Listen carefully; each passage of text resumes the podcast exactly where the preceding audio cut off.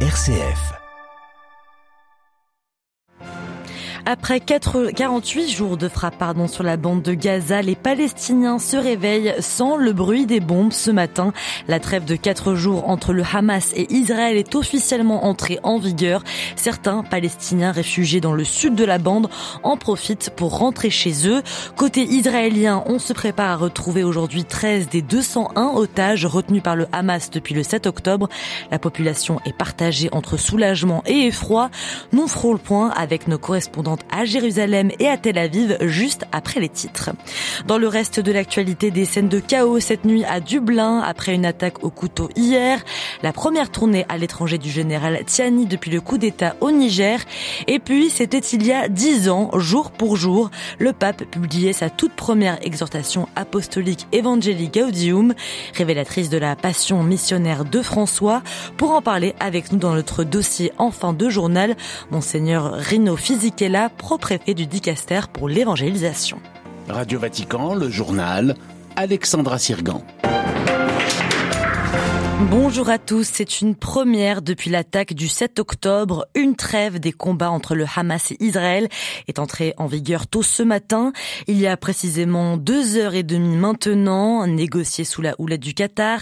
Cette pause humanitaire doit permettre la libération de 50 otages israéliens retenus dans la bande de Gaza en échange de 150 prisonniers palestiniens. Commence ce matin donc quatre jours d'arrêt complet des activités militaires confirmées par le Hamas. Mais seulement quelques heures avant le début de la trêve, les frappes sur Gaza ont continué. À Jérusalem, Valérie Ferron.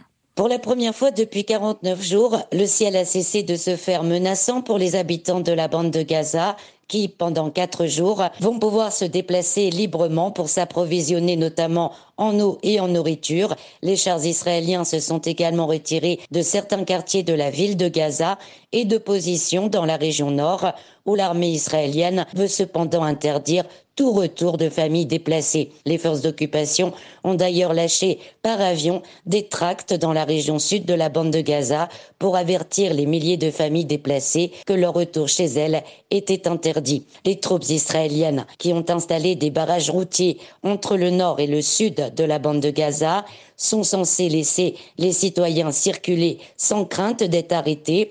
L'acheminement de l'aide humanitaire et médicale doit également pouvoir se faire sans entrave dans l'ensemble de ce territoire palestinien qui est resté soumis tout au long de la nuit à des séries de bombardements meurtriers. Une heure avant l'entrée en vigueur de cette trêve, l'armée israélienne a visé à nouveau l'hôpital indonésien, endommageant des locaux. Une femme a été tuée et plusieurs personnes arrêtées. Jérusalem, Valérie Ferron, Radio Vatican. Et je vous le disais juste avant, l'objectif de ce cessez-le-feu, c'est donc de permettre la libération des otages israéliens et de prisonniers palestiniens. 16 heures, heure locale aujourd'hui, 13 femmes et enfants israéliens seront relâchés, suivis de prisonniers palestiniens dont le nombre est encore méconnu. Une source sécuritaire égyptienne a indiqué qu'une délégation sécuritaire égyptienne sera présente à Jérusalem et Ramallah pour s'assurer du respect de la liste des prisonniers palestiniens libérés. Les otages libérés de Gaza seront eux pris en charge par des responsables sécuritaires israéliens, du personnel de la Croix-Rouge et des agents égyptiens au poste frontière de Rafah. Ils s'envoleront ensuite de l'aéroport El Arish vers Israël. Face à cette trêve, la population israélienne est partagée entre le soulagement et l'effroi. C'est ce que nous explique notre correspondante à Tel Aviv, Julia Ganantia. Côté israélien, cette trêve est perçue à la fois comme un soulagement après 48 jours de cauchemar, mais également comme le risque de ne pas continuer la guerre jusqu'au bout et donc de ne pas éradiquer le Hamas. Mais l'armée, comme le Premier ministre l'ont réaffirmé, à l'issue de la trêve, la guerre reprendra et ne s'arrêtera pas tant que l'organisation terroriste ne sera pas détruite. Chacun ici est conscient que le 7 octobre, un piège a été tendu par le Hamas à Israël et qu'il n'y avait aucune autre possibilité que de tomber dedans. Ne pas réagir à la déclaration de guerre était impensable, y réagir trop fortement mettait indéniablement la vie des otages en danger. Certains vont retrouver leurs proches dans les prochains jours, mais personne ne sait ce qu'il en est des autres. Un point sur lequel tout le monde s'accorde, la torture psychologique du Hamas n'est pas terminée. À Tel Aviv pour Radio Vatican, Julia Ganancia. Et cette guerre qui a occupé les discussions à 7000 km de là, à Pékin, où la ministre des Affaires étrangères française s'est entretenue avec euh, le premier ministre chinois. Catherine Colonna a rappelé à son interlocuteur que la Chine et la France sont, je cite, membres permanents du Conseil de sécurité de l'ONU et ont à ce titre des responsabilités mondiales. Également à la une de l'actualité ce matin, ces scènes de chaos hier soir dans les rues de Dublin après une attaque au couteau dans l'après-midi près d'une école catholique et à 300 mètres du couvent dominicain de Dublin. Le bilan est de 5 blessés dont 3 enfants. Si la police qui poursuit son enquête a simplement indiqué que l'agresseur était âgé d'une cinquantaine d'années, des rumeurs concernant la nationalité étrangère du suspect ont circulé sur les réseaux sociaux puis dans les rues de la capitale irlandaise transformée en théâtre d'émeutes violentes jusqu'à tard dans la nuit, Jean-Benoît Harel. Oui, Alexandra, c'est au cri d'Irish Lives Matter, la vie des Irlandais compte, que plusieurs centaines d'Irlandais ont défilé à Parnell Square, au cœur de Dublin. Un rassemblement qui s'est rapidement transformé en émeute urbaine, certaines contestataires, certains contestataires armés de barres métalliques et se couvrant le visage. Tirs de mortier, incendies, violences envers les policiers, pillages dans certains magasins ont eu lieu tout au long de la soirée provoqués par des rumeurs diffusées sur les réseaux sociaux concernant la nationalité algérienne de l'assaillant ainsi que son hypothétique statut de réfugié. Un centre de réfugiés justement aurait également été incendié, incendié par les manifestants en colère. L'enquête n'a pour l'instant pas confirmé ces rumeurs. Les forces de l'ordre évoquent un acte isolé. Aucune piste n'est privilégiée. Le commissaire Drew Harris, le plus haut responsable de la police, parle d'une faction de hooligans dingues mue par une idéologie d'extrême droite, déplorant des insinuations répandues à des fins malveillantes. En tout cas, Alexandra, la ministre de la Justice irlandaise, affiche sa fermeté. Aucune scène de violence ne sera tolérée. Merci Jean-Benoît Harel. Et je vous le disais, cette attaque a eu lieu à 300 mètres du couvent des dominicains de Saint-Sauveur. Les frères dominicains de Dublin disent prier pour toutes les personnes impliquées. Aux Pays-Bas, hier, on a manifesté contre l'extrême droite. Un millier de personnes rassemblées à Utrecht après la victoire surprise aux élections législatives du candidat d'extrême droite Gert Wilders. Son parti, le PVV, a connu, euh, connu pour ses positions eurosceptiques et islamophobes, appelle notamment à l'interdiction des mosquées et du Coran. On quitte l'Europe, direction l'Afrique de l'Ouest, où le nouveau chef de la junte nigérienne, le général Abdourahman Tiani, a réalisé sa première visite à l'étranger depuis sa prise de pouvoir en juillet. Il s'est rendu au Mali et au Burkina Faso pour rencontrer ses homologues, également à la tête de régime militaire. Précision de notre correspondant au Niger, Abdul Razak Idrissa. À Ouagadougou, tout comme à Bamako, le général Abdraman Tiani est allé d'abord remercier les deux pays pour leur solidarité envers le Niger pour le Mali. En particulier, il est allé féliciter la junte qui a pu reprendre la ville de Kidal des mains des rebelles Touareg. Le général Tiani a également évoqué la création de l'Alliance des États du Sahel. À travers cette alliance, les peuples du Sahel affirment que rien, rien ne les détournera de leur objectif, celui de faire de cette zone non pas une zone d'insécurité, mais une zone de prospérité. Sur les sanctions imposées au Niger, il a demandé le soutien du Mali et du Burkina Faso tout en réitérant sa disposition au dialogue. Nous sommes disposés à échanger, à négocier, mais à négocier avec des gens qui sont animés de bonne volonté, avec des gens sincères. Le général Kiani a regagné Niamey tard dans la soirée du jeudi. À Niamey, Razak Idrissa pour Radio Vatican. Et pendant ce temps-là, le président déchu est toujours détenu au Niger. Hier à Strasbourg, les députés européens ont voté pour une proposition de résolution commune condamnant le coup d'État et, je cite, la séquestration illégale du président Mohamed Bazoum. Jusqu'à présent, les 27 étaient plutôt divisés sur le sujet. Au Tchad, le pouvoir militaire annonce une amnistie générale pour les policiers et les militants impliqués dans la violente manifestation du 22 octobre 2022. 50 personnes tuées ce jour-là selon les autorités, jusqu'à 300 selon l'opposition et les ONG. Ils manifestaient contre le maintien des militaires au pouvoir. Cette année, ainsi que l'année dernière, marque les 90 ans du génocide d'El Holodomor, épisode douloureux et mal connu de l'histoire ukrainienne, pendant laquelle l'URSS au pouvoir a organisé une famine dans le pays, faisant entre 2,5 et 5 millions de morts.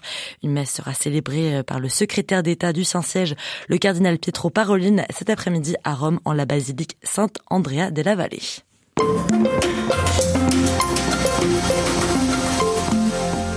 Il y a dix ans, jour pour jour, le 24 novembre 2013, clôturant l'année de la foi, le pape publiait sa toute première exhortation apostolique consacrée à l'annonce de l'évangile dans le monde d'aujourd'hui, intitulée Evangelii Gaudium, la joie de l'évangile. L'exhortation est à certains égards le texte programmatique du pontificat François. Église en sortie, inculturation de la foi, dimension sociale de l'évangile, révolution de la tendresse, y sont détaillés pour indiquer au clergé et aux fidèles des voix pour retrouver la fraîcheur originale de l'évangile. Une conversion pastorale et missionnaire indissociable de la joie à laquelle le souverain pontife consacre en ce moment tout un cycle de catéchèse lors de ses traditionnelles audiences du général du mercredi. Monseigneur Rino Fisichella, pro-préfet du Décaster pour l'évangélisation, était déjà au conseil pontifical pour la promotion de la nouvelle évangélisation en 2013. Il a suivi de près le processus de renouveau initié par le pape argentin et revient ce matin sur l'héritage et l'actualité de cette toute première exhortation apostolique. On ne peut pas déléguer l'évangélisation. Chacun est responsable de son baptême, de sa vocation et responsable à la vivre dans tous les lieux, partout, la famille, à la société, à la paroisse. Tout ce qui appartient à la grande famille de l'Église devient une catéchèse qui annonce l'évangile. L'évangélisation ne peut pas être arrêtée à les structures, mais doit rencontrer le cœur des personnes et doit là susciter la force de la foi, la force de l'espérance et la force de l'amour. Comment caractériseriez-vous le style d'évangélisation promu par le pape? Le style de la rencontre. Moi, j'aime beaucoup ce que le Saint-Père, il a dit avant encore de l'écrire dans l'Evangelii Gaudium, c'était l'année de la foi. Il a dit, il faut promouvoir une culture de la rencontre. Oui, on parle de la rencontre, mais la culture de la rencontre, cela signifie alors un langage nouveau, des signes, des gestes qui sont différents. Et je pense que cela a pris pied dans la communauté chrétienne. Ensuite, il y a une autre expression très importante du Saint-Père, l'Église en sortie. C'est la conséquence. Rencontrer l'autre signifie sortir de soi pour voir qu'il y a un autre qui existe, qui a quelque chose à m'enseigner. Comment garder ce cap de la joie de l'Évangile dans un contexte marqué par les guerres et les crises multidimensionnelles? La joie, c'est un mot que Pape François continue à employer chaque jour parce que c'est ce qu'il pense comme le contenu fondamental. On ne peut pas oublier autrement que c'est la belle nouvelle qu'on va annoncer. Il y a une expression d'un texte à la fin du premier siècle de notre histoire où on dit la prière de l'homme triste ne rejoint pas l'autel de Dieu. Cela m'a toujours frappé parce que on ne peut pas être triste face à Dieu. Cela signifie qu'on n'a pas espérance, la certitude que nous avons que Dieu nous aime, la dramatique des événements de violence qu'on est obligé à voir. Mais cela doit être dépassé par la joie. Attention, la joie, ce n'est pas seulement un sentiment, c'est quelque chose qui appartient à l'intime. C'est ce qui donne sérénité et la certitude de la présence de l'Esprit Saint dans chacun de nous. Dans quelle lignée ecclésiale plus large s'inscrit aussi cette passion du pape pour Paul VI écrivait dans sa lettre Evangelii Nuntiandi, l'Église existe pour l'évangélisation. S'il n'a pas d'évangélisation, il n'a pas l'Église. L'Église est la médiation première de l'évangélisation, de l'annonce de la belle nouvelle de l'Évangile, la résurrection. Alors, dans quelle façon, dans un contexte culturel d'indifférence, où on va voir notre communauté aussi fatiguée par beaucoup de travail qui n'est pas l'essence de l'annonce, mais cela devient aussi pour le pape la possibilité de donner un égard sur la situation culturelle d'aujourd'hui où on a les pauvres. La dernière section de Evangelii Gaudium, c'est tout dédié à la dimension sociale de l'évangélisation. Le Saint-Père, il a une expression très intéressante. Les pauvres nous évangélisent. Nous sommes habitués à la parole de Dieu qui dit on va annoncer l'évangile aux Le pape nous dit les pauvres nous évangélisent. Qu'est-ce que signifie cela? Ce n'est pas une contradiction, mais c'est la volonté de montrer que les pauvres nous donnent la possibilité d'aller à l'essence même de la vérité de l'évangile. Monseigneur Rino Fisichella du Dicaster pour l'évangélisation interrogé par Delphine Allaire.